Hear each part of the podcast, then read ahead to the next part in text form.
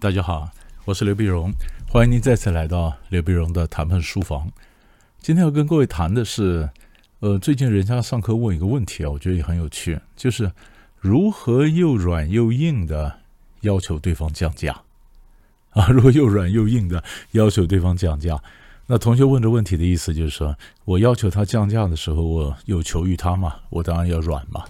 可软的时候呢，我又不是要硬，对吧？啊，又软又硬的。那么要求对方降价，其实这个其实呢，嗯，他所讲的就是软硬兼施嘛。他要问的就是软硬兼施。软硬兼施呢，那我们首先要回到最谈判的原始的问题。谈判基本上还是权力游戏，权力游戏谁有求于谁。软硬兼施是战术，但是你的底子就是你到底有多少底气。你玩都玩不出这种战术，所以以前我刚回台湾教谈判课的时候呢，常常有人直接说：“老师，呃，我们直接教战术。”我跟你讲，我教你的战术你不见得会用。比如说，我教你软硬兼施，可是你有求于他，你怎么软硬兼施啊？你只有苦苦哀求，对不对？所以，但是我在这里一个个来跟各位做分析哈。那么，首先讲说，我们先讲降价这个事儿。你要他降价。你要他降价，但是问题是，他今天为什么会涨价呢？啊，呃，几个原因嘛。第一个原因呢，可能他觉得成本不断的飙升，他为了要求存活，他不涨价，他活不下去了，他倒闭了，是不是啊？那第二个原因呢，那就是市场上的呃这个对这个产品的要求特别火啊，这个非这个需求特别火，特别火呢，大家都想，哎呀，我要我要，所以你是一个，嗯，这是一个非常清楚的一个卖方市场嘛。你处在一个卖方市场里面，太多的买方抢着一个卖方追这个卖方，说你东西卖给我，那他当然那么就以价质量了，他就涨价了嘛。那你今天如果要他降价，他为什么降给你呢？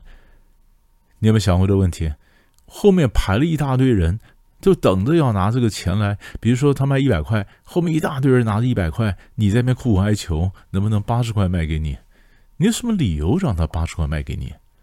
是不是哈？我们就要从这个角度来看，所以第一个就是他非常的强势啊，他非常强势。那是那么，然后还有一个原因呢，也可能他不是那么强势，他就是要要看，他觉得他应该可以要得到，要要看啊，要要看，要要看呢。然后你如果能够呃，你答应他了，他就要到了；不答应他，他就缩回去了，对不对啊？所以这基本上就是我们讲的呃谈判的一个基本的态势。那通常碰到像这种情况呢，嗯，我们如果在价钱上没办法取胜的话，我们都是依赖的价钱以外的东西，价钱以外的东西。所以你有没有看到价钱以外的东西？美国的谈判学者上举举出一个例子，他说，在比如说你租房子，房东不想租给你。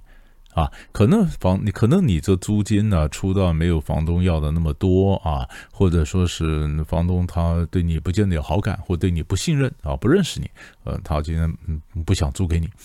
可是你跟他聊着聊着聊着聊着，发现呢，原来房东呢他的爸爸生病啊，他也许想找一个好的医生，一直挂号挂不进去，而偏偏这个医生跟你很熟啊，或者是你家亲戚，你可以帮他可以挂到这个号。哎，这个就有意思了。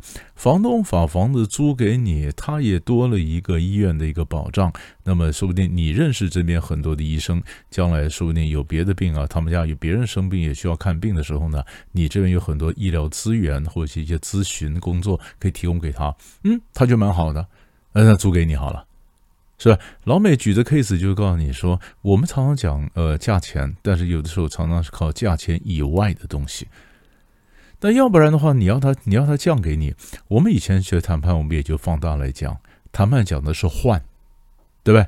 他你要换，那你要换呢？那今天，嗯，他如果降价给你，你拿什么跟他换？你拿数量跟他换嘛？你拿付款方式跟他换嘛？是不是？你总要有东西让他带回去嘛？要不然他为什么降价？他降价带给给你，就是他给你，那就叫做他让步。那你没有东西跟他换。那怎么他怎么会让给你呢？是吧？这又回到同学原来所讲的是，嗯，又软又硬。好，软我可以理解，那硬呢？硬呢？又软又硬，又软又硬，就是说不定你将来有什么东西可以克得住他，或说不定他将来在什么议题上有求于你，对不对？所以你才可能又软又硬。那这个是谈判什么战术呢？挂钩嘛，这就一体挂钩嘛。我们常讲一体，说有的一体我强，有的一体我弱，对吧？有的一体我强，有的一体我弱。那今天呢？呃，他今天让给你。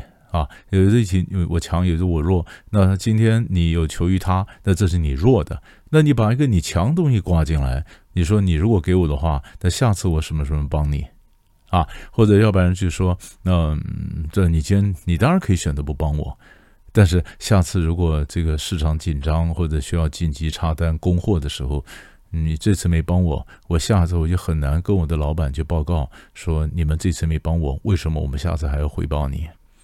是吧？不是，不是我不回报你，不是我下次不帮你，而是我很难去跟我老板解释，我很难说服我老板，你们这次没帮我们，害我们死得很惨，那为什么我下次要帮你呢？对不对？所以像这样的一个情况下，这就是挂钩，这就刚好是同学所问的又软又硬。所以又软又硬的，呃，什么要求对方降价，那就是软硬兼施。软硬兼施靠的就是一体的挂钩。哎。那也得你有强势的议题可以挂进来才算。你要弄了半天你没强势议题，你怎么办呢？好，你说你没强势议题，他又那么涨价，对不对？那他涨价，那我就问你一个问题了：你一定要生产的东西吗？啊，你一定只有一个一个 source 吗？好，你一定要跟他买吗？能不能不买呢？有人讲老师，我没有办法，我非买不可啊。那我一定要买。那你的目的就是要买到。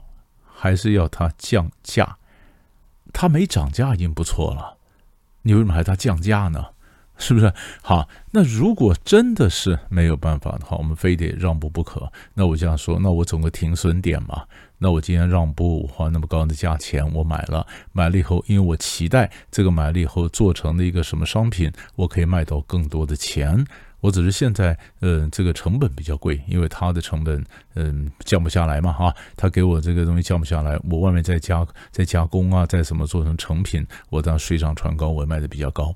那你那于是你要想把办法，有很多人就把这成本就转嫁到客户啊，对吧？你你自己吸收，你自己吸收当然有本事，可是问题是在市场如果真的是很不好的话，你自己吸收最后你垮了。现在台湾现在情形不是这样吗？好多是涨价涨价，原因就是因为成本不断的垫高嘛，对不对？那成本垫高的时候，你就回到源头，要原料供应商说你要降价，他不可能降价嘛。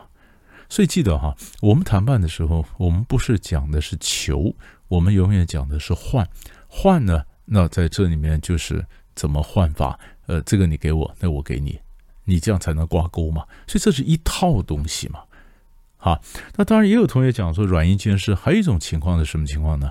就是我今天很，我今天让步，我软软，我怕被对方认为我示弱啊，所以软怎么而不示弱？这个实际上是被认为是个关键，对不对？软而不弱，那软而不弱呢，有很多方法啊，但是在这里面，我们先教各位最简单的一个方法呢，就是让你的行为很不一致，是吧？比如说我跟他谈四个议题。在第二个议题时候呢，我让步了，我让步，我我的柔软，对不对？可是我很怕我的柔软会被他解读成为是示弱。我们以前好多集我都跟各位讲过，我们最怕就是柔软被解读为示弱。那你怎么样斩断你的行为跟你的形象中间的联系呢？就是我让步，我很柔软，那是我的行为。你以为我很弱，那变成我的形象。所以我的行为不要导致一个偏差的形象，那怎么办呢？我斩断二者之间的关系，如何斩断呢？方法之一就是我下面要讲的，让你的行为很不一致。你跟他谈四个议题，在第二议题上你让步了，那对方认为说你既然让步了，你的立场有了破口了，表示你很在乎这个案子或者什么，你后面可能还会再让。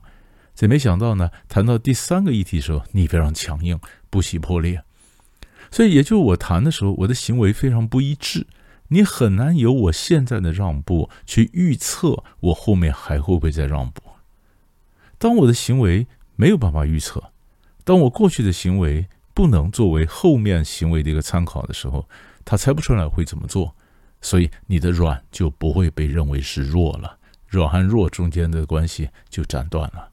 所以这个也符合同学最早问我的什么叫做又软又硬。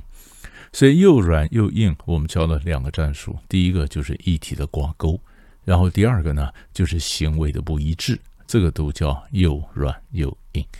那目的呢，希望它降价。那降价呢，我们讲过不是求是换，拿什么得跟他换？那当然了，还有一种情况就是最后一种情况，我们刚刚讲说，对方提出来要求，他只是要要看，那时候你也你就根本就不要软硬兼施，你就是硬，你就说 no。那 no，你说没有办法，没有能力，没有预算，啊，制度上不合，法律上不合，这样子让他知难而退，缩回去，他可能就缩回去了，是不是？所以这个不见得降价，但是你是挡回来，挡回他涨价的要求，或涨回其他，挡回去其他你认为不合理的要求，这个就是说 no，这是一个方法。所以大概我们整理一下，那么几种方法给各位做个参考，如何又软又硬的要对方降价，希望多少能给各位一点启示。好，你想想看，一点启发，说不定在下次谈判上你就可以用得上。我们下一集再见。